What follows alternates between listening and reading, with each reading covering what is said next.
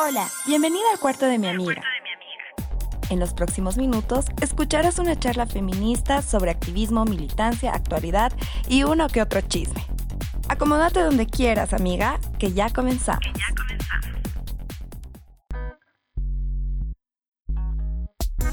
Bienvenidas, bienvenidos, bienvenides. Estamos en otro espacio más del cuarto de mi amiga. Eh, vamos a tenerles una, bueno, les tenemos una invitada muy especial para este programa. Estamos seguras que muchas y muchos de ustedes, muchos son sus seguidores y sus seguidoras y, les encanta el trabajo que ella hace. Pero bueno, ya le, ya le vamos a saludar de un ratito. Por ahora le, le quiero dar eh, la bienvenida a la Fabi, a la Maíta, a ver cómo les ha tratado esta nueva, nuevísima semana de, de más cuarentena que, que, creo que ya no damos más en el país de tanta cuarentena, ¿no? Sí, creo que ya vamos más de cinco meses, bueno, que parecen siglos sin vernos, pero aquí estamos en el cuarto de mi amigo una vez más. Nos encontramos para seguir charlando de nuestros feminismos, seguir conociendo otras mujeres también. Y como dijiste, tenemos una invitada que dentro de poquito la estaremos presentando. Eh, yo soy Fabiana y estoy contentísima de poder encontrarnos nuevamente y darles la bienvenida a este espacio que es el cuarto de mi amiga. ¿Cómo estás tú, Maíta? Hola, Fabi. Hola, Zule. Y hola a todos y todes los, que nos están escuchando desde sus casas. Bueno, eh, yo igual contenta de de empezar este nuevo, nuevo capítulo. Eh, ya vamos por el 21, el capítulo número 21, aunque la anterior semana habíamos dicho que era el capítulo número 19, nos hemos comido uno. Y bueno, muy contenta, ¿no? Estoy ansiosa también por conocer a nuestra invitada, conocer sus cachivaches, escuchar sus, eh, sus consejos y eh, su diálogo. Perfecto. Así es, chicas, estamos eh, el día de hoy con Cecilia Michel. Le dicen Tica. Ella intenta ser artista, también es diseñadora gráfica, nacida en Potosí, criada en Sucre y bueno, de ahí por varios lugares. Le damos eh, la bienvenida a, a Tica, que bueno, estamos súper contentas, que además es la creadora de un espacio em, por demás interesante, un canal buenísimo que eh, se llama Pitita Lovers. Eh, bueno, le damos la bienvenida a Tica, contentísimas de poder conversar contigo en este programa. Y nada, agradecida porque la verdad nunca pensé que, que iba a dar una entrevista sobre el canal o que iba, me iba a llevar a eso, ¿no? Sí, aquí estamos justamente abiertas a, conocerte, a saber más de tu trabajo, porque como ya nos había dicho la Azul, eres la Pitita Lover. Hemos estado también siguiendo estos, estos meses tu canal y queremos saber, conocer a la persona que está detrás de eso, ¿no? Y para eso, una dinámica que tenemos en el cuarto de mi amiga es que te preguntamos, te decimos que nos presentes tus cachivaches y conocerte más o menos de esa forma. ¿Qué, qué nos puedes mostrar o presentar en este episodio, Cecilia? Escucha, sabes que esa me ha dado vueltas, estaba buscando qué cosa, qué mostrarles, pero pucha, no, no tengo mucho nada.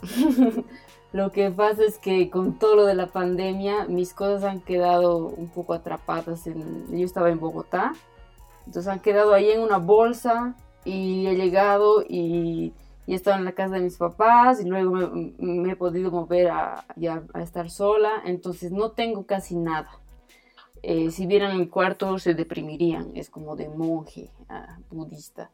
Pero lo que sí he encontrado, eh, así entre las cosas de, de, mi mamá, que he dicho, ah, esto les voy a, les voy a contar, es la cartera de una cartera negra. Les voy a mandar foto. Ah, es una cartera negrita. ¿Qué será? Pues de los 40, no sé. No, pues sí, 40, 30. Eh, que era de mi abuela. Entonces, es una cartera que jamás usaría. Tal vez hasta que en algún capítulo. Em, pero me ha, me, ha, me ha movido mucho encontrarla y ver que eso es como de cuero y tiene esos, esos rebordes medio dorados. pretendiendo ser de oro, pero no. Em, entonces eh, es, un, es un artículo, digamos, que yo eh, le he dicho a mi mamá, ya, este me lo llevo. Así, sí, llévatelo porque estaba ahí guardado. Entonces podría considerarse un cachivache que he decidido apropiármelo, aunque sé que no lo voy a usar jamás, pero es como una reliquia que quiero conservar. Tica, contanos desde dónde nos estás hablando ahora, eh, eh, dónde estás pasando tu cuarentena. Tan grave ha sido pues, lo que pasa es que, que yo estaba como, o sea, yo terminé de, hacer una maestría en, en, Colombia, entonces mi plan era venir a pasar fin de año con mis papás, estar, mis papás están viviendo ahorita en Cochabamba, ellos estaban viviendo en Sucre hasta hace poco y decidieron porque aquí están sus nietos, todo, venirse acá a Cochabamba. Entonces, nada, pues yo me vine a pasar fin de año nomás disque. Y Chacatán empezó la pandemia, entonces me he quedado. Entonces yo tenía planes de volver a Colombia en abril, o sea, en abril, ¿no? Volverme ya de una. Y ahí continuar porque ya tenía varios contactos, compañeros con los que estábamos trabajando allá. Eh, pero no, pues me quedé nomás y ahorita estoy en Cocha, en, la ciudad misma, pero ah, tenemos aquí hay un departamento familiar, eh, entonces me estoy quedando ahí, aquí, entonces por eso es que no tengo casi nada de las cosas que pensaba luego traerme ya después cuando me venga ya. Creo que sí, eh, Tica, ¿no? El tema de, de, muchas de las personas que hemos decidido... Eh, de alguna forma independizarnos o estar ya de, manera más individual previa a esta pandemia. Hemos tenido que eh, volver con los papás. Creo que esa ha sido una experiencia también interesante durante esta cuarentena. Gracias por compartirnos, querida Tica, tu, tu cachivache, que también es muy interesante. Y qué lindo y qué rico que nos compartas. Eh, esta idea de poder utilizarlo en algún momento en tu canal, que sería hermoso poder verlo desde ahí y sentirlo y ya reconocer lo que, este, que, este, que esta cartera ha pasado y ha sido presentada en el, en el cuarto de mi amiga. Ahora podríamos entrar más a un diálogo, nos gustaría entrar a un diálogo contigo. Eh, no para ponernos serias, sino para hablar un poco más sobre lo que tú haces y para que nos los compartas. Contanos, eh, Tika, eh, ¿qué, nos puedes decir acerca de tu trabajo en el ámbito artístico, que es tan enriquecedor, tan divertido además? Hasta hace un par de años, unos tres años, yo he estado trabajando aquí en, eh, actuando en teatro. Em, he hecho varios talleres, igual en el Martadero, sobre todo he trabajado con, con varias, varios talleres de jóvenes eh, para, para, actuación y cosas así. He trabajado con actores de aquí, de, de Bolivia, ¿no? Sobre todo de Cochabamba. Entonces, prácticamente lo que yo hacía era actuación, actuaba. Eh, pero llegó un punto en el que, como el 2013 más o menos, ya un poco me, ya no me era suficiente, digamos, ¿no? Porque la, la, la, actuación siempre requiere estar, bueno, no siempre, pero como la forma que se trabaja Aquí eh, es muy de director, como hay un director, una directora que tiene una idea y eh, convoca a un elenco y el elenco más o menos va mm, descubriendo cosas y aportando a esa idea inicial del director, ¿no? Eh, dependiendo del director, esto puede ser mucho más abierto o, o no, mucho más cerrado. Mm, entonces, claro, esta dinámica a mí ya me estaba, ya como que ya no quería mucho, ¿no? Entonces empecé a meterme un poco más en lo que es el performance, entonces estar un poco más sola también porque más individual y hacer todas esas cosas raras que hacen los performers, ¿no? Que a veces no se entiende, a veces sí, pero no importa. Entonces me empecé a meter un poco a eso, pero no siempre como muy autodidacta, ¿no? Eh, tratando de meterme a talleres y cosas así. Eh, hasta que el 2017 eh, una, una, amiga nuestra, chuquisaqueña también, dama ilustre de Cochabamba, la Paulina Oña, em, ella me contó que se estaba yendo a hacer una maestría en, en Colombia de artes vivas. Yo ya sabía de la existencia de esa maestría, pero era cara, eran dos años, no tenía yo, en ese, o sea, no tenía, cuando yo me enteré de eso, no tenía ni el dinero, ni el tiempo, ni nada como para, para poder irme. Pero pasó el tiempo y justo, o sea, Paulina me habló de eso y, ahí se me volvió la idea, la, volví a, replantear, se me vino a la cabeza. Y, todo se empezó a dar, o sea, justo me, me contrataron un laburo que me pagaron súper bien, me llegó el dinero así de sopetón, eh, terminé un proyecto, es decir, no, no tenía un compromiso, un trabajo, un trabajo fuerte, había terminado una relación también de mucho tiempo, entonces me cayó así como de, de perillita. Y decidí irme. Entonces me fui a, hacer esta maestría en artes vivas. Es una maestría interdisciplinar en teatro y artes vivas se llama. Que es pues toda una cosa rara, pero que mm, prácticamente lo que hace las, lo, lo, que indaga las artes vivas es la vida, la vida dentro de las artes, ¿no?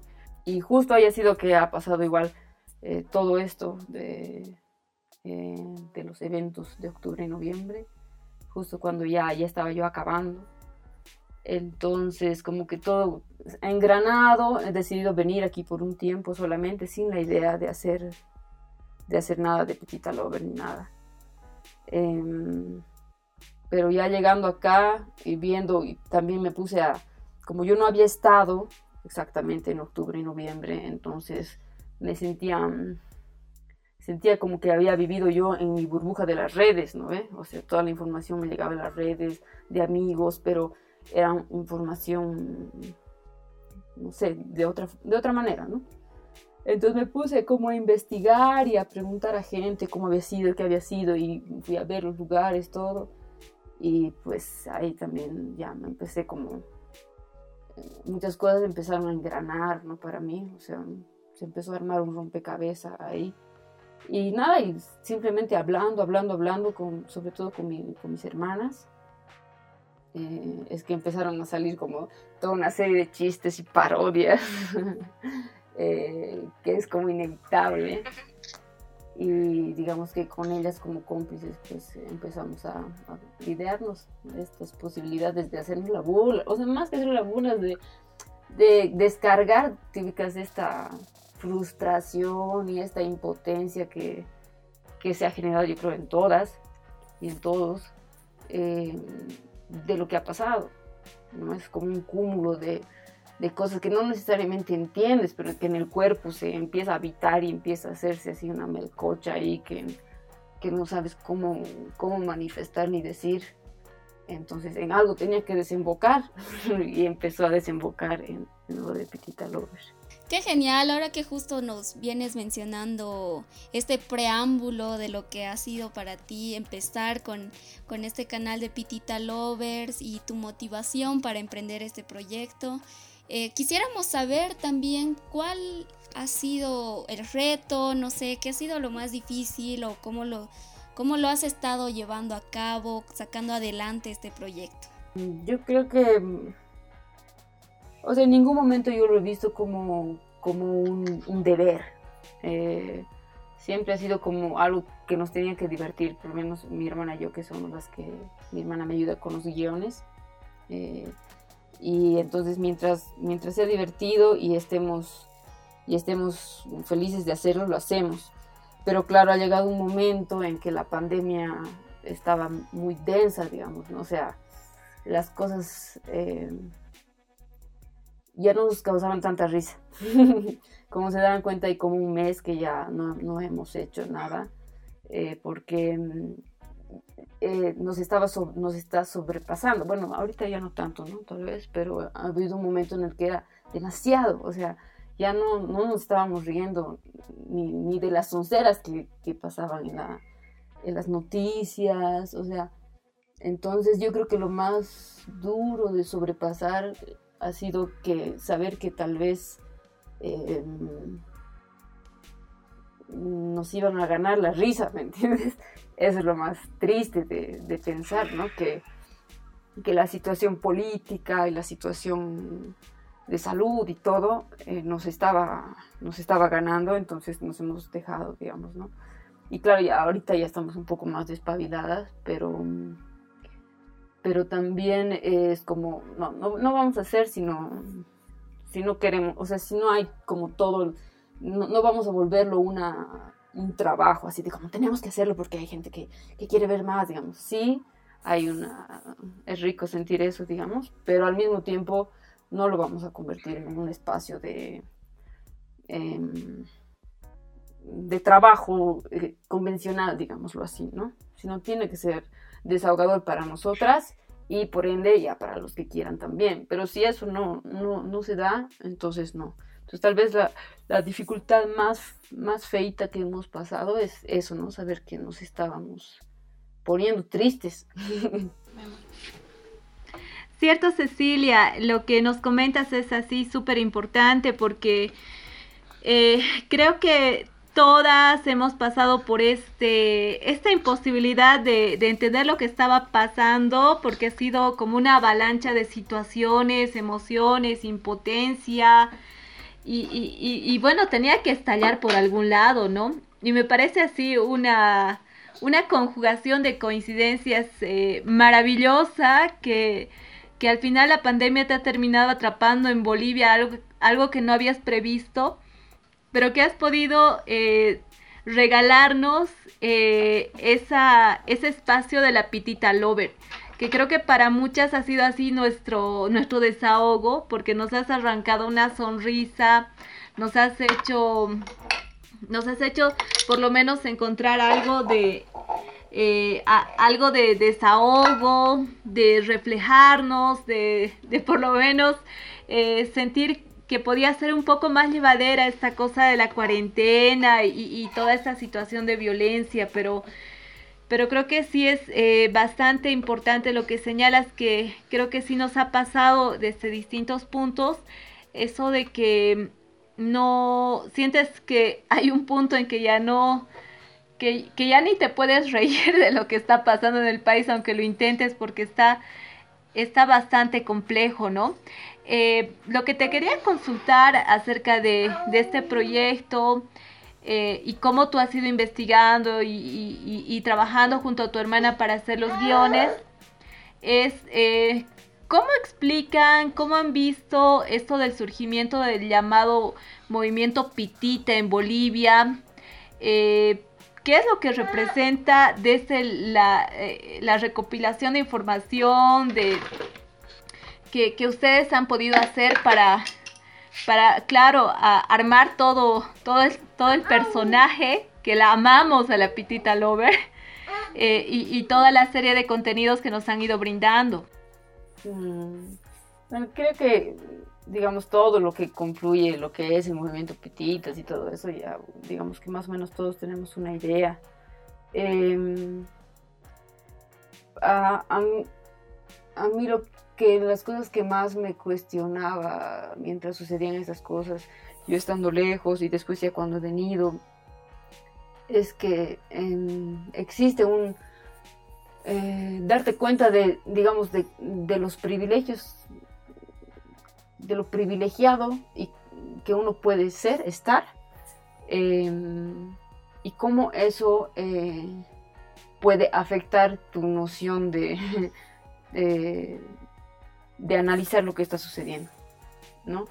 Yo recuerdo que cuando estaba allá eh, no entendía bien qué estaba, o sea, entendía lo que las noticias y lo que salía, pero claro, la información ya de gente cercana a mí y todo, em, era como algo, algo no estaba bien, algo me contradecía lo que el, el impulso que yo tenía, ¿no? Pero no entendía del todo.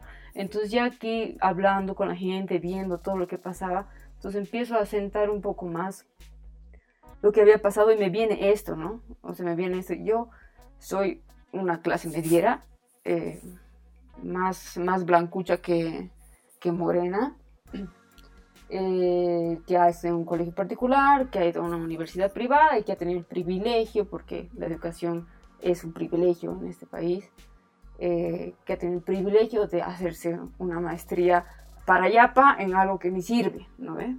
Entonces, esa secuencia de privilegios eh, me hacen decir, puta, ¿dónde estoy yo? ¿No? O sea, que, eh, que desde dónde yo puedo hablar y decir, yo no estoy de acuerdo con estas cosas y no por, no por tener esta secuencia me, me voy a inscribir en en algo. Entonces, creo que el único lugar, bueno, no el único, ¿no? Pero uno de los lugares desde donde yo podía hablar era desde este burlarme de, de, de este estereotipo que yo puedo representar, ¿no? Eh, a simple vista, así a, alguien que no me conoce. Entonces, a partir de ahí es como... Ah, y bueno, y además había en Colombia yo vi un personaje que si lo buscan, claro, es un personaje ya súper mediático que se llama Juan Piz González, que es, es, es la pitita lover, pero en hombre colombiano. Obviamente él tiene una mega reproducción y es muy chistoso y claro, tiene una fundación que hace, o sea, ya, es como otro nivel, ¿no? Pero digamos que me gustaba mucho la, la manera en que él se abordaba todos los problemas políticos de izquierda, de derecha, de allá, ¿no? Que igual son súper complejos y todo. Entonces, claro, como hacer una burla, yo le dije a mi hermana, mira, este, así deberíamos de hacer, porque es más o menos varios círculos, por menos de aquí, de Cochabamba, que yo he conocido, en los que he estado, eh, son así, pues, son un poco así, ¿no? Donde, su, donde el mayor eh, problema es el, yoga matinal. Entonces, eh, entonces comparando eso, y decía, pues aquí se re puede hacer. Pero claro, había la diferencia y una, un problema que yo tenía ahí, que era que el personaje tenía que ser mujer, ¿no? Y ahí eh, me, me cuestionaba yo también todo que estoy criticando de las mujeres, su apariencia, cómo es esta mujer que estoy criticando, entonces me estoy, también me estoy desdiciendo si una mujer puede ser como, verse como quiera, ¿no? Entonces, al final de cuentas yo estaba creando en mi cabeza un estereotipo que yo tengo, que no necesariamente es, eh, es ni único ni real, ¿no? O sea, real hasta cierto punto, pero no es único, hay miles de formas de pititas pero este es el que yo me puedo acercar porque lo, lo tengo más cerca, o sea, lo he conocido, lo, lo, he vivido. Entonces, ¿desde dónde puedo hablar? Creo que desde ahí. Eh, no me acuerdo ni qué me has preguntado, pero, pero ya me han hecho soltar la lengua. Gracias, Tika, por eh, lo que nos has estado comentando. Y bueno, justamente iba en ese sentido eh, para que podamos em, entender y, claro, la, todas las, amigas que van siguiendo el cuarto de mi amiga puedan interiorizarse del trabajo que, has estado haciendo, que como te comentábamos es un trabajo que nos encanta muchísimo. Eh, amamos el personaje que has construido, toda esa capacidad eh, de, hacernos reír, de utilizar la ironía. O sea, súper genial y quería consultarte también eh, ¿Cómo has podido seleccionar? ¿Cuál ha sido el proceso de ir seleccionando un poco las temáticas de, bueno, los capítulos que nos has regalado de la Pitita Lover, que nos han parecido así por demás pertinentes, como, como ese de la carta de a la tía Nine, por ejemplo, que estaba así muy bueno, ¿no? Igual que los anteriores. Eh, y, bueno, queríamos consultarte un tanto eso, porque han sido han sido por demás pertinentes. Y antes de que respondas, es, eh, Tika, eh, también hay otro personaje que a mí me llama bastante, ¿no? El personaje de Sebe, que es un personaje que no, si bien no aparece, creo que ese es el mensaje, ¿no? Que tratas de darnos, esa ironía que dice ya el azul, ese sarcasmo tan rico que haces, de cómo vemos a estas personas que son eh, invisibilizadas por la sociedad y de una manera súper brillante tú lo has logrado hacer y mostrarnos ese factor en, tu, en, tus, en tus diferentes videos. Entonces, cuando nos hables de todo, del personaje de la, de, la Pau, también me gustaría que nos puedas un poquito también hablar del personaje de la Sebi. Eh, pues los, los capítulos los hemos los hemos ido puliendo un poco con, con mi, mi, hermana escribe, eh, entonces ella, ella sabe un poco más sobre esas cosas. Entonces lo que prácticamente hacíamos era sentarnos, tomar café y mientras veíamos a nuestros, a, mis sobrinos ahí, eh, charlar, reír, charlar, reír y decir, sí, y anotar, y anotar, y anotar. Anotarnos, hacer una especie de storyboard. Dentro de nosotros no, mucha experiencia no tenemos en eso, pero como el objetivo era reírnos también, entonces hemos dicho, ya, vamos a hacer nomás así. Pues. Y entonces los temas han ido, bueno, temas hay miles, o sea, en realidad era, a ver, nos concentremos en uno nomás, que era súper difícil. Eh, claro, el material no dejaba de salir, como que algunos comentarios que he leído por ahí eran así como, ¿por qué hace tan poquitos videos habiendo tanto material? Y la verdad es eso, no sé, no, nos costaba delimitar un poco, pero al mismo tiempo el eje era bastante claro, o sea, el eje, el eje racial, digamos, está en las noticias, en nuestro diario, es, como por demás, no se lo dice, bueno, ahora se lo dice más, pero está, ha estado siempre ahí y está siempre ahí en, en lo de la Petita Lover también, ¿no? Em, entonces no hay cómo escapar de eso. Y de ahí, claro, con mi hermana hemos prácticamente en qué cosas nos causaba más, más risa a nosotras. Ese ha sido el, el eje de, de, hacer como el storyboard y los, y los diálogos. Y ya ella hacía los diálogos corregíamos un poco y de ahí le decíamos a mi sobrina que agarre la cámara. y empezábamos a hacer, ¿no? Y claro, sí, yo tengo un, un, amigo que es editor y con él nos hemos hecho ayudar, obviamente, porque ese nivel de edición no, tampoco lo lográbamos. Eh, pero, pero digamos que, que la, la, parte de las grabaciones y el escoger los temas, todo, eh, era, era lo que nos, nos, nos provocaba más o menos, ¿no? Eh, sí, creo que eso. Y de la CB, sí, pues la CB es el, tenía que haber un contrapunto, porque hay cosas que no se pueden, o sea, a mí me cuesta mucho, por eso les preguntaba si la entrevista iba a ser conmigo o con la, o con la Pitita Lover. Porque la Pitita Lover, si bien es eh, una creación todo lo que tiene sus respuestas, y sus respuestas no son las mías, ¿no? y son difíciles de, a mí me cuesta mucho responder porque he abierto un canal de Twitter con su nombre y me obliga a que tenga que pensar dos veces mis respuestas impulsivas sobre todo, no las que quiero decir así, así, como no soy yo la que dice, sino es ella, ¿cómo lo dice ella? ¿No? Desde donde ella habla es otro lugar. Y ese otro lugar, o sea, el mío mío, eh, que no es, no, sé, no, es, no es del todo mío tampoco, pero digamos eso, es el contrapunto, podríamos decirlo así, es el, la otra esfera, la oculta, la esfera que, que se intenta ocultar, lo, todo lo que han dicho ustedes ahorita es la SEBE, ¿no? Eh, la SEBE es esa persona que de una u otra manera ha estado en nuestras casas, eh, es la persona que está siempre en la calle, está en la calle, está donde sea que vas, está. Entonces va un poco por ahí, va un poco por ahí. Y es un personaje que tiene que ser fuerte, pero no es fuerte por su presencia, sino es fuerte por su ausencia. Qué lindo, con esto último me quedo, ¿no? Este personaje no es fuerte por su presencia, sino es fuerte por su ausencia.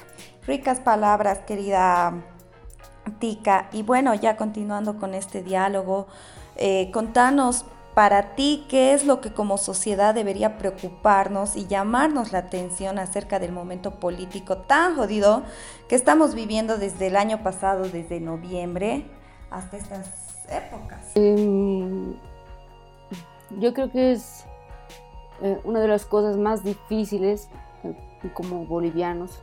Eh, es realmente aceptar y mirar quiénes somos Em, de verdad.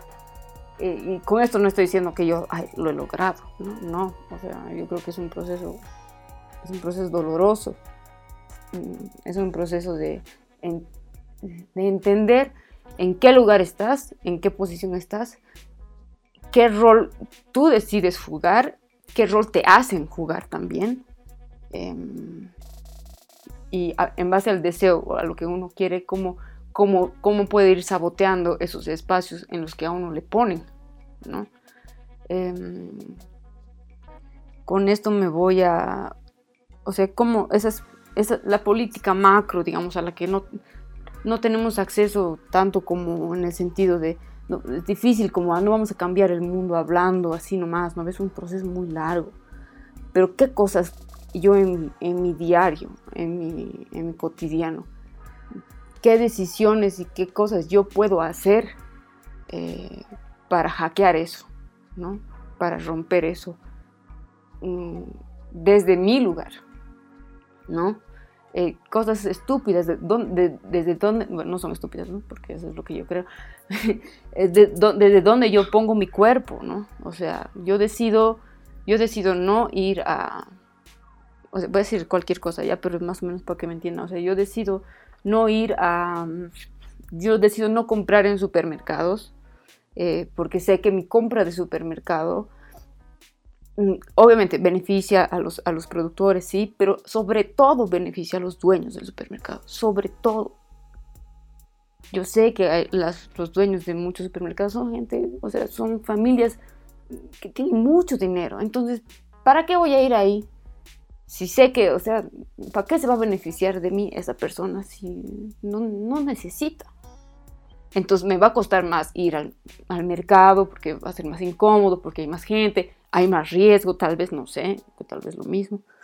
Pero entonces esas pequeñas decisiones del día a día, donde yo puedo decidir sobre mi cuerpo, sobre mi estar y mi presencia en, en este contexto tan caótico en el que estamos, yo creo que son las que poco a poco pueden ir generando los cambios, ¿no? Porque si no, ¿qué? O sea, solamente de, de pelearme por, por Twitter, por, por lo que sea, no, hasta qué punto se puede lograr algo ahí, tengo mis dudas, ¿no? Pero en las cosas chiquitas, en las que sí puedo, en las que yo puedo determinar, pues esas las haré.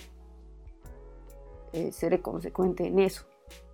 Entonces yo creo que si, hay algún consejo, que es igual difícil de dar, pero yo creo que tiene, que ser a partir de ahí, o sea, de tomar políticas propias, micropolíticas en las que uno decide hacer, eh, dónde estar, qué hacer, que no significa que te vuelvas la Madre Teresa y decidas ayudar a los pobres y desamparados, no necesariamente, pero desde dónde estás, eh, poder mirar, eh, mirar uno qué puede hacer, dónde está, qué es, y el otro, que es uno.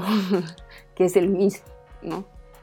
En el momento que ese otro deje de ser otro y sea uno, también es ya, estamos del otro lado. Ahora, ese es un proceso muy largo, creo, pero bueno, pues empezaremos, ¿no?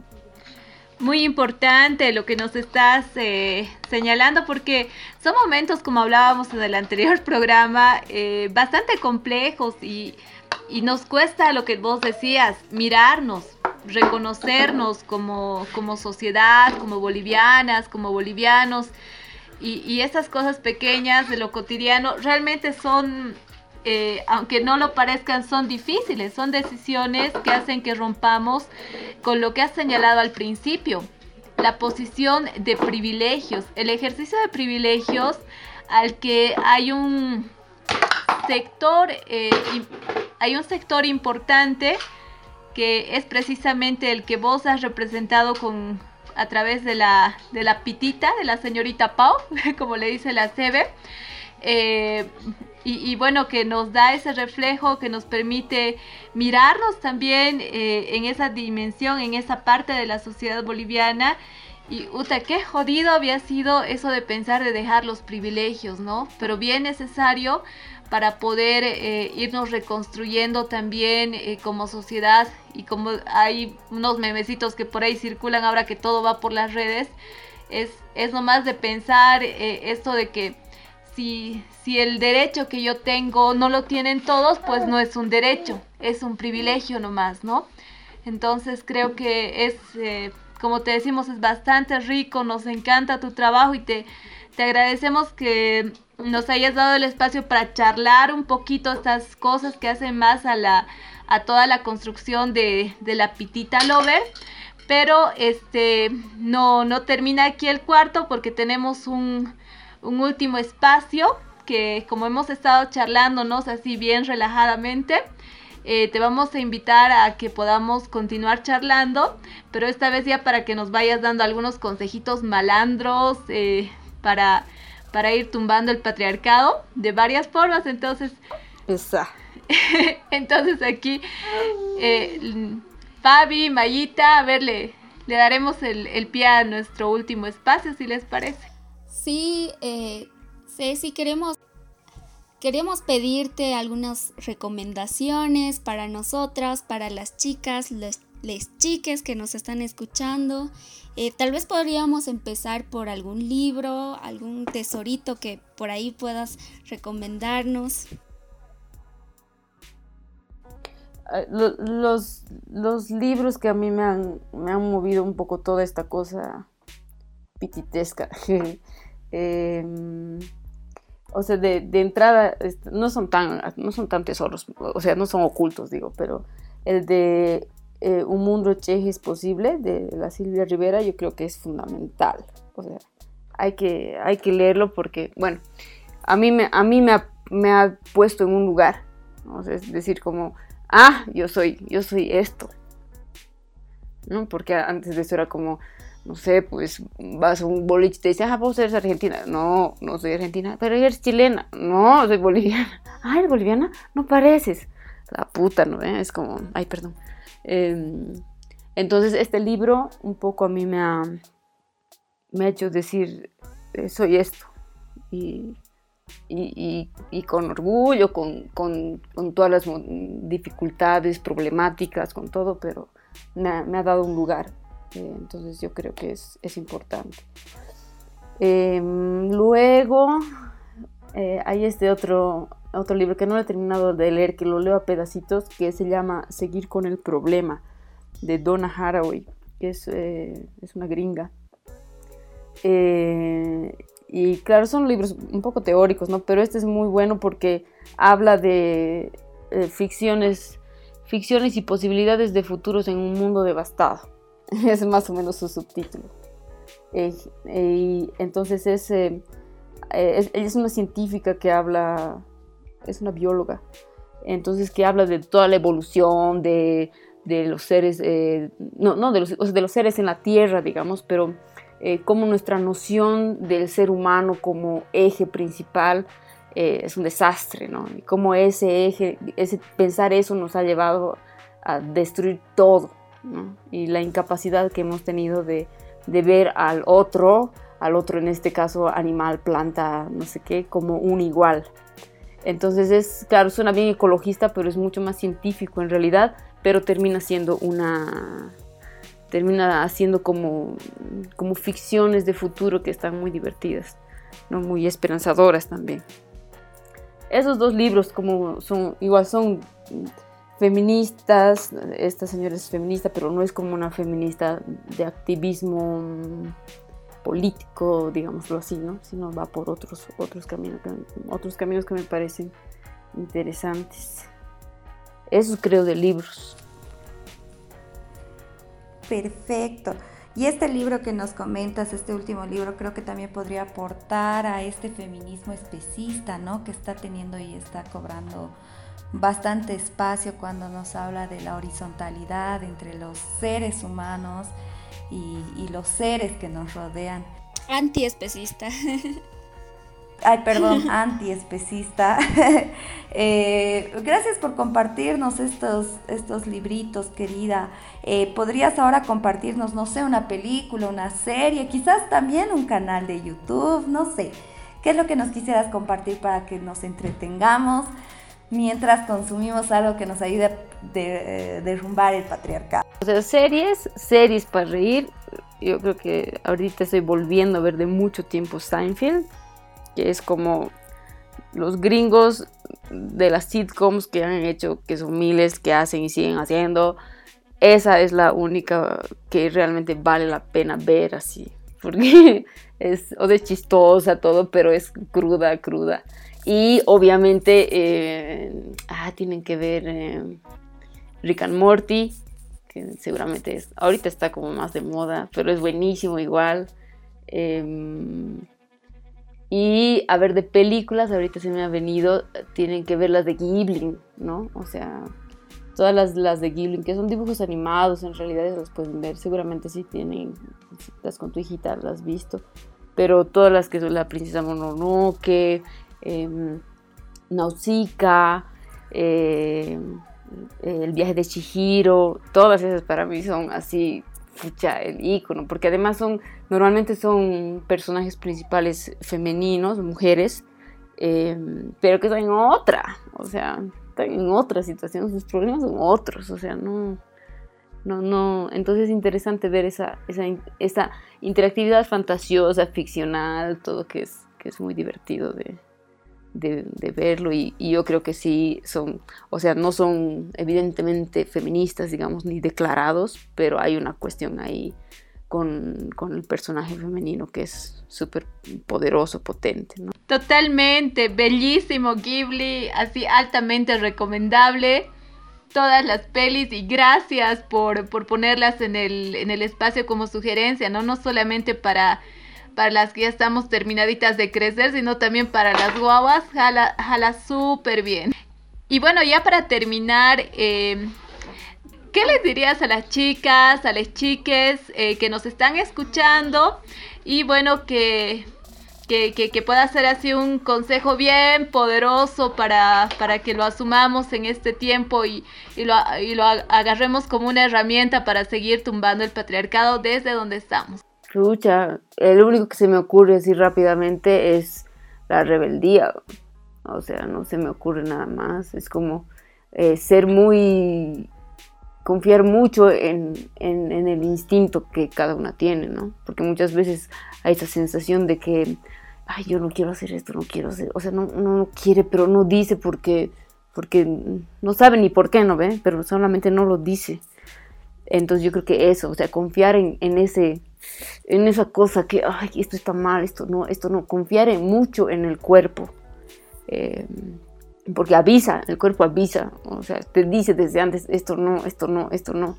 Y aunque no sepas qué nombre darle, aunque no sepas eh, decir, no, no quiero esto por eso, por esto, por esto, eh, confiar en eso y decir, no, porque no.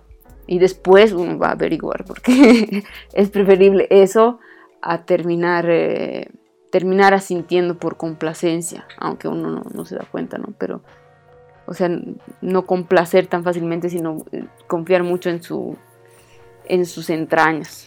Qué maravilloso consejo en el, el, que nos das, querida Tika.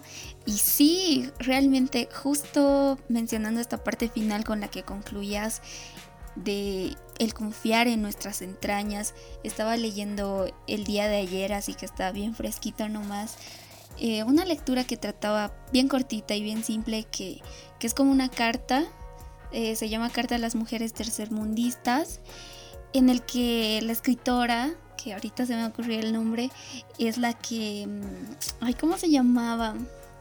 no, lo recuerdo muy bien, pero ahorita lo voy a googlear. Y bueno, ella lo que hace es animar a, a las mujeres, ¿no? Les escribe de una manera súper simple y diciéndoles justamente que confíen en su, en su propia experiencia, en su propia vida, que puede ser muchísimo más valiosa que incluso otras obras que pueden ser hasta que pueden estar hasta sobrevaloradas, ¿no? Que nuestra propia historia también tiene esa cosa de que puede conmoverte. Entonces me parece muy importante mencionar esto que que nos animemos también como mujeres, que nos apropiemos de nuestras propias historias, de nuestra propia vida y desde ahí poder hablar y no sé, manifestarnos artísticamente, ¿por qué no? Eh, como tú lo haces en las artes escénicas, en el performance o también en las letras, en el escribir, en el pintar, en el dibujar, que siempre te ponen esto de las reglas, ¿no? O, se reservan los derechos de admisión en estos ejes de que, ah, no, para ser artista tienes que ser así o así. Y no, ¿no? Tenemos que partir también a, romper estos estereotipos y, apropiarnos de, esta rebeldía de una manera creadora. Y me parece súper genial que, que, lo hayas mencionado. Y me parece rechala también animar a las cuatas que nos estén escuchando, a las compas, a que se animen, se animen a escribir, que se animen a, hacer eso que por miedo tal vez puedes pensar que está mal y no tiene por qué ser así, ¿no? No tenemos por qué pensárnoslas tanto cuando, no sé, hay un Gil que está ahí escribiendo o diciendo mil cosas y ya está siendo hasta admirado por eso, no sé. Lo, lo importante, como dices y como nos has recalcado que, sucede contigo y sucede con este personaje, el que has creado, es esa libertad de que tú puedas hacer lo que quieras, lo que te guste y, de, y manifestarte, que saques todo ese fuá que tienes adentro, ¿no? Sí, sí, o sea, yo creo que hay que animarse y no, sobre todo no, no jugar tanto a, a la aprobación, sino hacer nomás, sin, sin tanta expectativa a que, a que te, digan qué increíble o qué, o qué mal, ¿no? Sino hacer nomás, con, sin miedo tanto al, al error, a que, al fracaso, que es igual una idea muy estúpida que nos han metido desde muy chicas, que si haces algo y fracasas, te van a buchear, ¿no? ¿Eh? Cuando en realidad es la única manera de, de hacer cosas y de vivir la vida, que la cagues nomás. Qué ricos consejos, chicas. Eh, gracias, eh, Ha sido un momento bien enriquecedor eh, y además lindo conversar con, un, mm, con la creadora de, un espacio tan rico para todos y todas. antes de que nos vayamos ya, porque ya estamos en la última parte y nos queda despedirnos, eh, Tika, me gustaría saber quién es tu hermana y quién es esa persona que está también eh, de, tu lado o, mano a mano contigo trabajando este, este riquísimo proyecto. No sé si nos quieres compartir. Sí, claro, mi hermana se llama Claudia, Claudia, Claudia Michel. Ella es escritora, o sea, escribe. Em, tiene, si no me equivoco, algunas publicaciones y alguna algunas cosas en internet. Eh, y la otra colaboradora es mi sobrina, que se llama Lucía, eh, Lucía Ferrufino. Entre las tres, básicamente, hemos hecho todo. Ah, y el editor, el, editor que es David, por si acaso, David Antonio, no, lo vamos a, a, ralear. Perfecto, muchísimas gracias, Tica. Es un equipazo, como dice la, la, la FA. Y un saludo para ellas también, un abrazo hermano desde el cuarto de mi amiga para todas ellas. Hemos llegado al final de este episodio tan bonito y tan artístico también, tan humorístico también. Creo que ha sido bien rico. Tienes la palabra para despedirte, Tica. No, pues qué más, gracias a ustedes, chicas, y pucha, me alegro mucho que, que pucha, que en Sucre lo estén metiendo así con ganas. Eh, he visto que hay como harto movimiento ahí dando, dando la contra a la gente, que dice Macana está. Eh, pero mm, me alegra mucho que estén haciendo esto. Sinceramente yo mm, me voy a poner a escuchar los capítulos porque yo no, no sabía de esto, pero, pero sí, pásenme información. Yo creo que ahorita nos tenemos que articular, tenemos que, que estar atentos a en qué, está, en qué están las otras, porque realmente eh, crear enlaces, redes, ayuda. Es, es, es crea, hace fuerza, entonces eso es lo que hay que hacer, fuerza, ¿no? Entonces mantener, mantener conectada a la gente es, es importantísimo, entonces realmente gracias a ustedes por, por animarse a hacer este espacio y, y generar esos lazos, ¿no? Las gracias a ti por darnos tu tiempo, por habernos acompañado en este episodio y habernos abierto las puertas de tu cuarto para conocerte más. Les animamos a todos, todes, que, que también sigan tu, tu canal de YouTube que se llama Pitita Lover. Eh, no sé si tienes otra cuenta, ya dijiste que en Twitter también es arroba loverpitita. Así es chicas, ha llegado el momento de despedirnos. Muchísimas gracias a todas, a todes y a todos quienes nos han acompañado hasta este punto del podcast.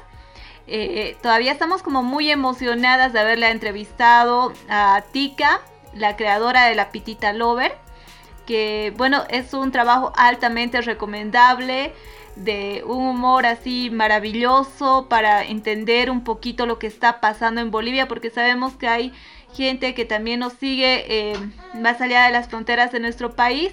Y bueno, les vamos a invitar a que sigan este canal y también se, se den un espacio de reír un poquito, de divertirse y de disfrutar un trabajo eh, artístico de alto nivel. Y bueno chicas, ha llegado el momento de despedirnos hasta el siguiente capítulo.